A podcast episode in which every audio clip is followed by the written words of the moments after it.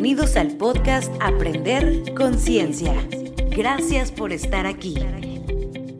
Bienvenidos al episodio 11 de Aprender Conciencia. Soy María Diego y el día de hoy les quiero presentar una entrevista. La verdad es que las conocí por Instagram. Son Victoria Islas y Michelle Becker creadoras de Catarsis, un espacio para hablar de salud mental donde comparten sus experiencias propias. Creo que habla de temas muy reales, muy importantes, sobre todo este año que hemos vivido tantas emociones en la realidad de todo el mundo y que nos cambió la vida. Michi Victoria, mil gracias por darnos este espacio para platicar de su proyecto. ¿Cómo están? Muy bien, muchas gracias a ti por invitarnos. Sí, muchas gracias por considerarnos. La verdad es que nos encanta platicar experiencias, nos encanta sumar a más personas, entonces más bien gracias por el espacio. Nombre, ¿de qué? A ver, platíquenme un poco, ¿por qué catarsis? ¿De dónde salió el nombre? Me encanta, pero ¿qué significa? Explíquenos un poco el, el detrás. El nombre es de Vika, eso hay, hay, que decirlo, porque cuando nos juntamos la primera vez, que fue el día que como que ideamos como el cascarón del proyecto, Vika dijo, ya, es que yo siempre he querido tener algo, o sea, yo ya había pensado en el nombre, es catarsis, y yo 100%. Ella es la indicada para decirnos. Es una, palabra, es una palabra muy antigua que viene de filosofía griega,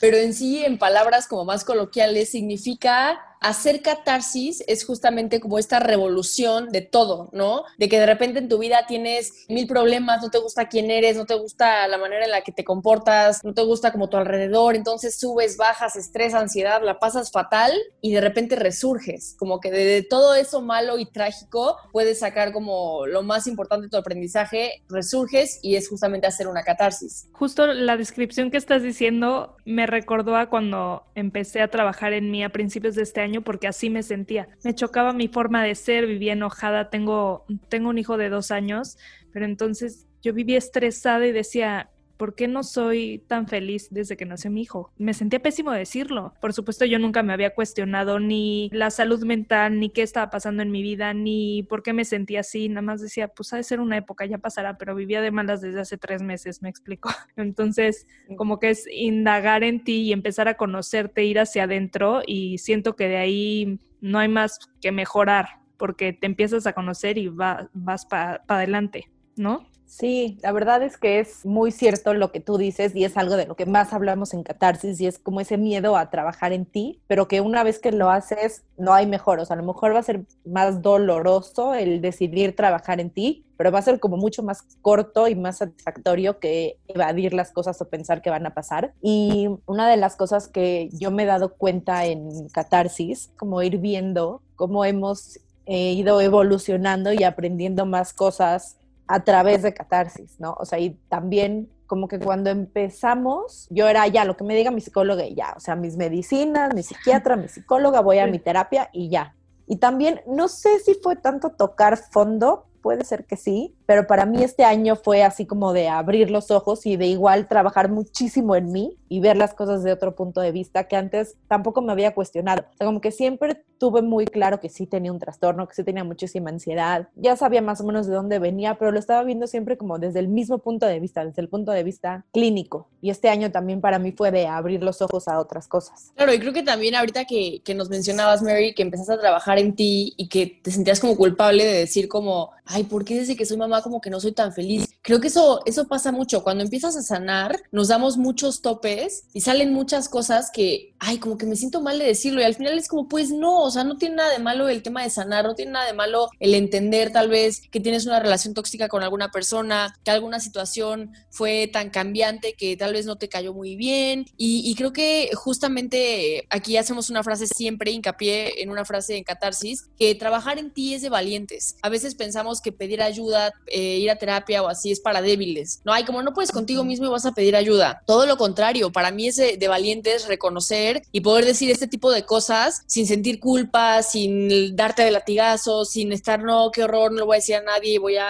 a brillar en sociedad y me voy a guardar este secreto para mí. Creo que es parte de toda esta sanación, el darte de topes y pues que sí, que a veces los cambios o el tema de la maternidad que nos lo pintan como lo más hermoso del mundo y todo es color rosa, wow.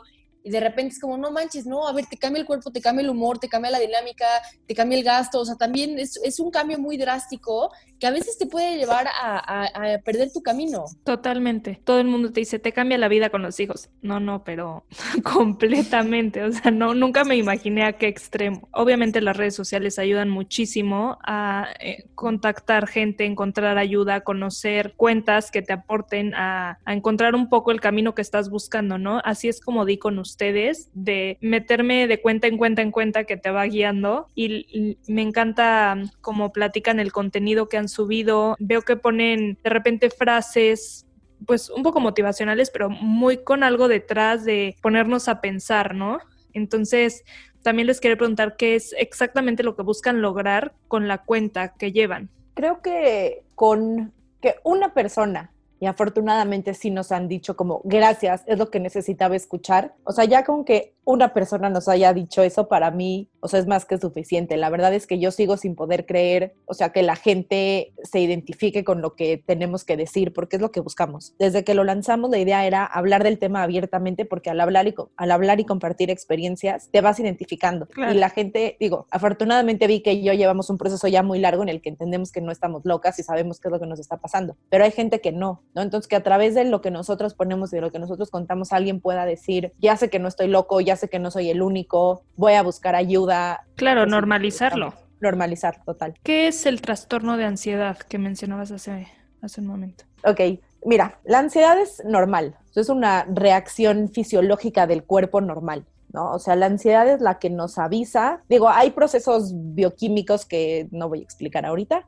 pero es la, que es la que nos avisa que hay un peligro, ¿no? O sea, es la que si vas a cruzar la calle y ves un coche rápido, te haces para atrás, te pone alerta. O sea, esto viene, se llama el Fight or Flight System y viene de cuando nuestros ancestros los peligros a los que se enfrentaban eran animales salvajes o desastres naturales. Entonces, cuando veían un león salvaje enfrente de ellos, su cuerpo se preparaba para correr o para pelear. Entonces, por eso es que te empieza a latir el corazón, porque la sangre empieza a bombear a todo el cuerpo, empiezas a palidecer porque pues no necesitas la sangre en la cara, sino la necesitas en las piernas y en los brazos para correr o para pelear. Por lo mismo sientes hormigueo, te cambia la temperatura del cuerpo. Todo esto es tu cuerpo avisándote que hay un peligro. Entonces, pues cuando es en un nivel normal, sabes qué es lo que le está causando, sabes cuándo empieza, sabes cuándo termina y no interfiere con tu vida, es normal. O sea, todos tenemos pues, estresores en la vida, ¿no? Pero cuando empiezas a sentir que esto se, mm, se activa de la nada, por momentos muy, por, por, tiempo muy prolongado. O sea, a lo mejor el problema y la reacción no son equivalentes. O sea, a lo mejor en un, un, examen a ti te hace sentir como que tienes que pelear contra un león dices, espérame, no, no me hace sentido. No, no me hace sentido mi reacción en comparación con, el, con lo que podría pasar. cuando empiezan a ver este tipo de, de reacciones muy elevadas, muy prolongadas, con poco sentido, se puede empezar a hablar de un trastorno, que siempre tiene que ser diagnosticado por algún profesional. Pero cuando empiezas a sentir que tu ansiedad está pues como que rara, deberías de ir con algún psicólogo o psiquiatra para que te diagnostique. Ok, ok. ¿Y cuándo supiste que tenías un trastorno y decidiste empezar a tratarlo? ¿Cómo afectó tu desarrollo, haz de cuenta, en la infancia? Que no, supongo que no lo tenías claro hasta cierto punto, no sé, en la adolescencia. ¿Cuándo te diste cuenta? Sí, mira, siempre fui una niña súper miedosa, pero, a ver, hay diferentes tipos de trastornos de ansiedad. Ahorita Vika nos va a contar el suyo, que es un poco diferente al mío, pero yo desde niña siempre tenía como mucho miedo pero muchos miedos un poco irracionales y eran unas ideas obsesivas que no se me quitaban de la cabeza. O sea, pasé por pensar que tenía microbios en las manos y lavarme las manos 40 veces al día, no salir al recreo porque me daba miedo que me dejara el camión, miedo a no dormir y tenía tanto miedo de no dormir pues que no dormía, porque todo el tiempo no puedo dormir, no puedo dormir, no puedo dormir, pues claro que no dormía. Pero eran miedos como por tiempos muy prolongados que verdaderamente interferían con mi tranquilidad y con mi felicidad y con mi vida. O sea, luego pasé eh, meses pensando que tenía apendicitis, o sea, sigo con mi apéndice.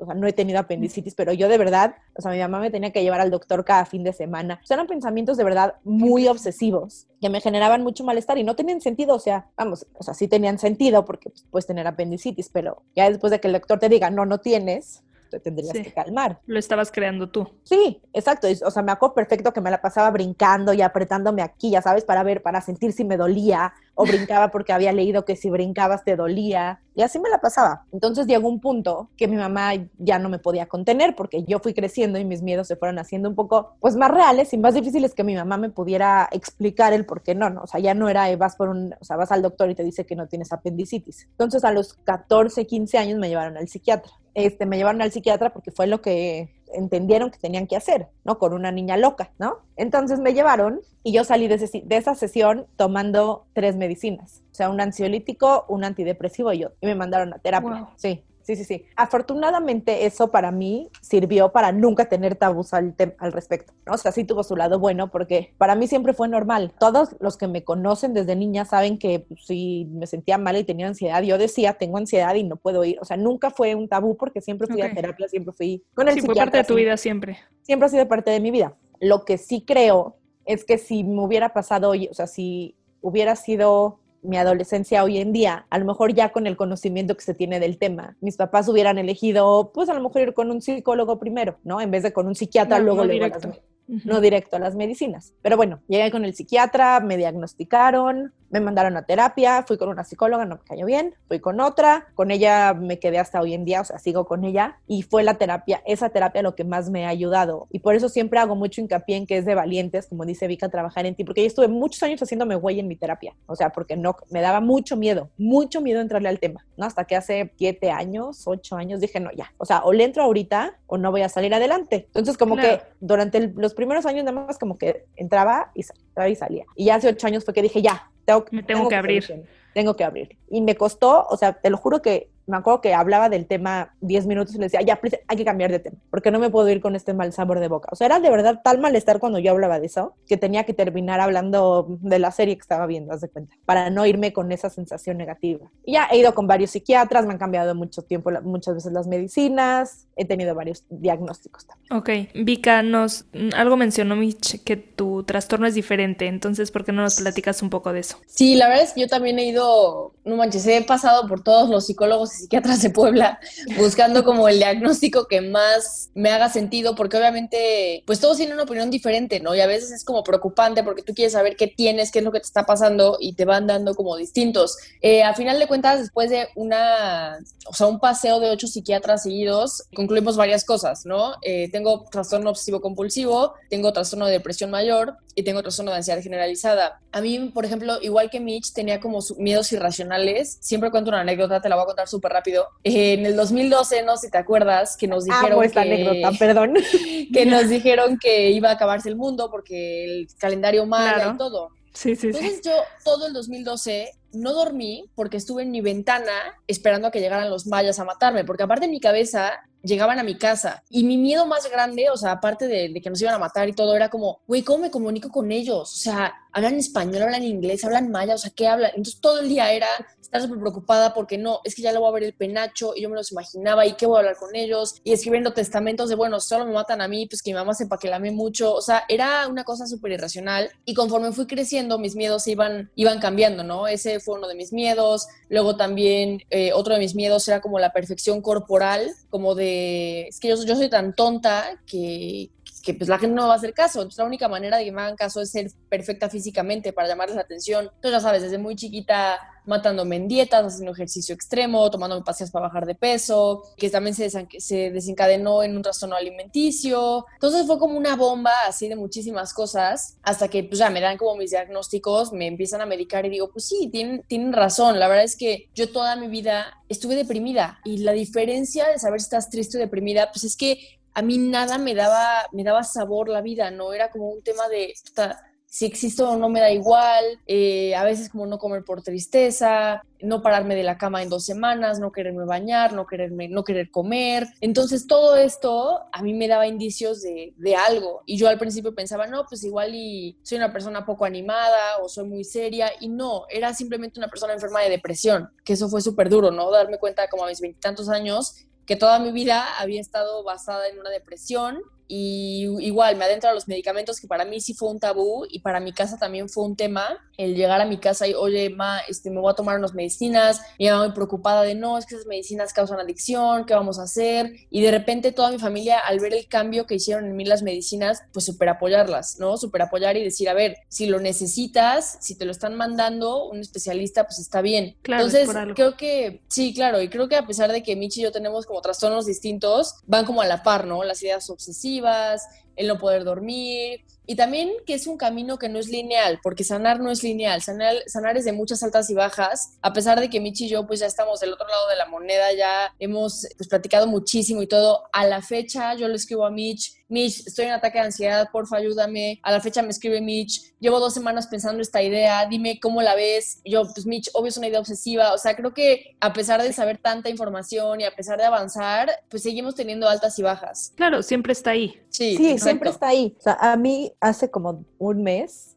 mi abuela me preguntó, ¿tú crees que ya estás del otro lado del río? Y yo me sentí como, o sea, como que en ese momento me cayó un 20 y dije, es que no, o sea, creo que nunca voy a estar del otro lado del río, o sea, como que no hay otro lado, o sea, sí hay, pero como que no, o sea, no siento que sea algo que tengo que superar para siempre, sino que ya tengo mucha más conciencia para o salir más rápido del hoyo o no dejarme caer o entender que me está pasando a tiempo. No es que, ay, ya nunca más te vas a sentir mal, no. Es que ya sabes qué es lo que te está pasando, como que ya empiezas a saber cuáles son tus detonadores, ya sabes cuando algo va mal y tienes más herramientas para salir. Y eso es lo que te da el trabajo en ti. Claro, te conoces tan a fondo que sabes perfecto qué hacer para volver a salir de eso, ¿no? Exacto. Oye, leí un libro, creo que hace como seis meses, de una autora no sé si es canadiense o gringa, se llama Gabriel Brainstein. Bernstein, la amamos. La amamos. Bueno, se me hace lo máximo y sus libros me los acabo, te lo juro que en una semana. Nunca tengo tiempo en nada, pero cuando agarro un libro de ella, lo hago. Se me hace lo máximo y uno de los libros, el último que leí es el de Judgment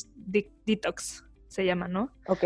Entonces, una parte del libro dice, no les quiero mm, como que imponer la idea de que toda tu vida la veas por el lado positivo y que siempre todo está bien y todo va a salir bien siempre y ten la mejor actitud, no pase lo que pase, tú tienes que estar de buenas todo el día. Simplemente es qué tan rápido puedes regresar a ese estado, porque toda la vida va a haber topes, baches, te vas a volver a caer, vas a volver a tener días nefastos, vas a volver a sentirte perdida, pero qué tan rápido puedes regresar a ti y justo creo que es un poco de lo que hablan, ¿no? El, el vuelve a ti siempre y, y ya teniendo estas herramientas, pues sales más rápido adelante. Exacto, es que de eso se trata, creo yo. O sea, como que mucha gente piensa que como que ya vas a trabajar en ti y vas a ser como súper zen y vas sí, la iluminada del tiempo. Y no, cero, o sea, no va por ahí. Porque como que puedes trabajar en ti de diferentes formas, o sea, habrá gente que lo haga haciendo yoga y meditación, habrá gente que se vaya directo con el psiquiatra, habrá gente que haga CrossFit porque necesita sacar todo o box, o sea, no importa. El punto de todo es llevarte a estar mejor contigo mismo y salir más rápido del hoyo. O sea, lo veas por la vía que lo veas. Estuve viendo su página de internet y vi que dan clases y talleres. ¿Cómo las dan? Platíquenme un poco de eso. Sí, justamente el tema de la pandemia, la verdad es que Catarsis tomó muchísimo más sentido, porque lo que tú dices, ¿no? Como que antes no se hablaba tanto de ansiedad, como de las emociones, y de repente nos encierran, nos prometen que son 15 días, pasan tres meses, pasan seis meses, se nos quita la libertad, entonces la gente empieza como a, a tener ansiedad, a tener muchísimas emociones, muchísimos arranques, y Catarsis empieza como a tomar sentido.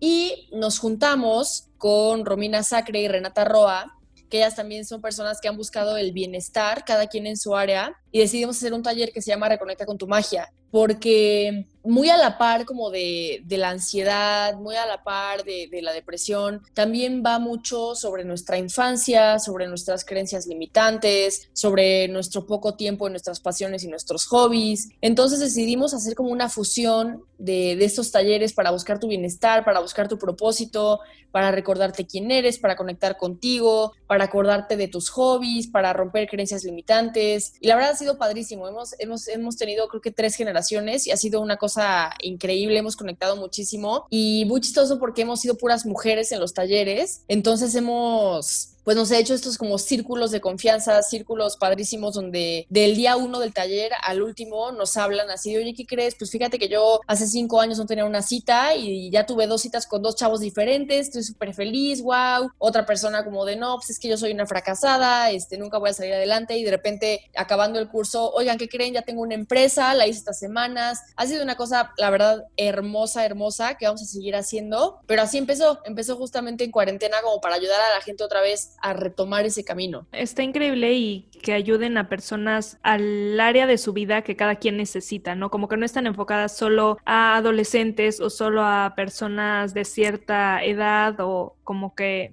se puede inscribir mamás, no mamás, digo mamás porque es mi caso, pero quien sea que tenga algún problema que quiera trabajar en su vida, ¿no? O algo con lo que esté inconforme. Claro, y te creo que algo bien importante es, o sea, que no se tienen por qué esperar a tocar fondo, ¿no? O sea, hemos tenido gente en estos talleres que hemos hecho, creo que la más chiquita, si no me equivoco, 17 años, ¿no? Teníamos una chiquita y, o sea, hay gente de 50 años. O sea, están como en, el mismo grupo, todos, o sea, todos compartiendo. O sea, yo siempre les digo que lo que yo he aprendido de ellas creo que es mucho más que lo que yo les pueda enseñar. O sea, yo empecé dando estos talleres y Vika lo sabe perfecto, sintiéndome súper insegura como diciendo, es que yo, ¿qué voy a poder aportar? ¿No? O sea, ¿qué? ¿Yo, yo qué? Claro, y más que dices, no soy psicóloga, no soy experta, Exacto, justo. Yo, ¿qué? O sea, ¿yo qué? ¿No? Y como que también para mí el haberme dado cuenta que sí o sea, que mi experiencia vale, ¿no? Y que lo que yo he aprendido le puede servir a alguien más ha sido increíble. Y todo esto, o sea, y todo lo aprendí de ver lo que las demás comparten. Y, y, otra de las cosas también, ahorita que lo mencionas, que no, no somos psicólogas, eso también antes como que se restaba, ¿no? Antes es como, uh, Jule, es que no son psicólogas. Y creo que ahora le suma una parte y tú ya vas a ser psicóloga, además. Yo ya voy a ser psicóloga aparte.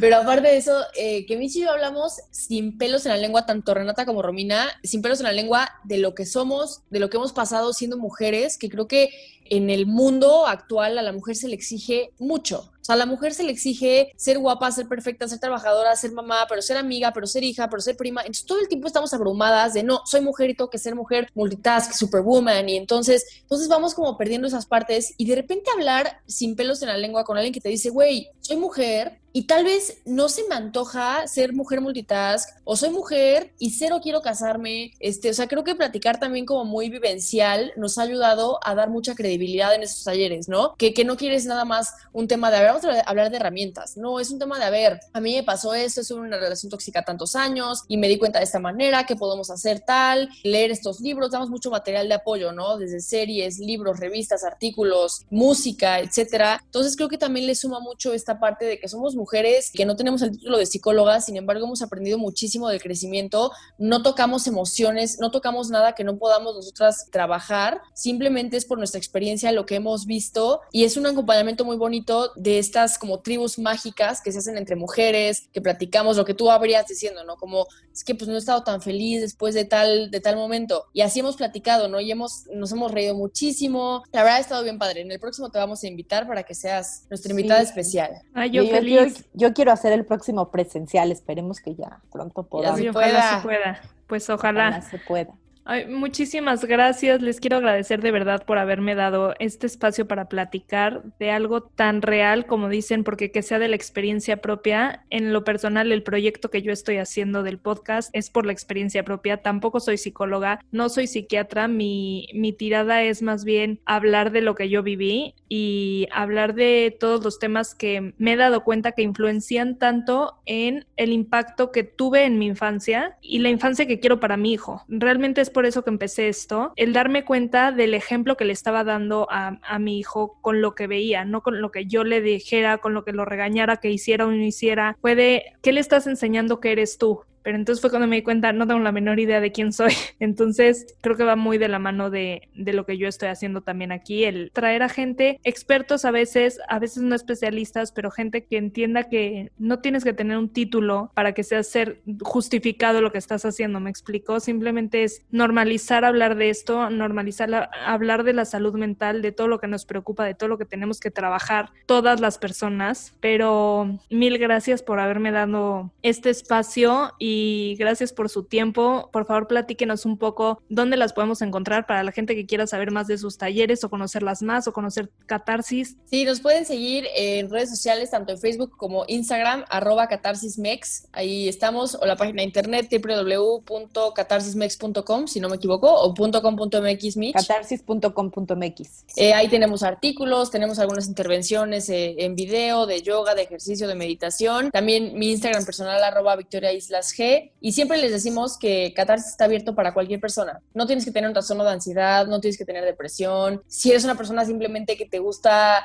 eh, el tema de encontrar como una, una, tribu, el tema de lo que tú decías, eh, frases motivacionales, más información, ahí estamos. Michi y yo la verdad es que le dedicamos mucho tiempo a, a, estar presentes, a dar muy buen contenido, a contestar también en privado a alguien que nos pide un consejo, que nos pide una recomendación. Y bueno, tenemos muchos, muchos proyectos también a futuro para extender aún más la mano a cualquier persona que lo necesite.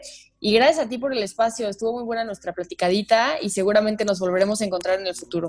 Y mil gracias, de verdad. Nosotras que sí. siempre somos muy felices cuando nos invitan a platicar de nuestro proyecto, porque fue algo que, o sea, lanzamos sin ninguna expectativa más allá de ayudar y compartir. Entonces, nos emociona mucho que nos busquen para seguir compartiendo esto. Me encanta. Mil gracias a ustedes. Gracias a todos los que nos escuchan. Si tienen cualquier duda, voy a dejar todos los datos de Mitch y de Vika y Catarsis, por supuesto, en la cuenta de Instagram, aprender.conciencia. Y nos escuchamos el siguiente martes. Yo soy María Diego, muchas gracias.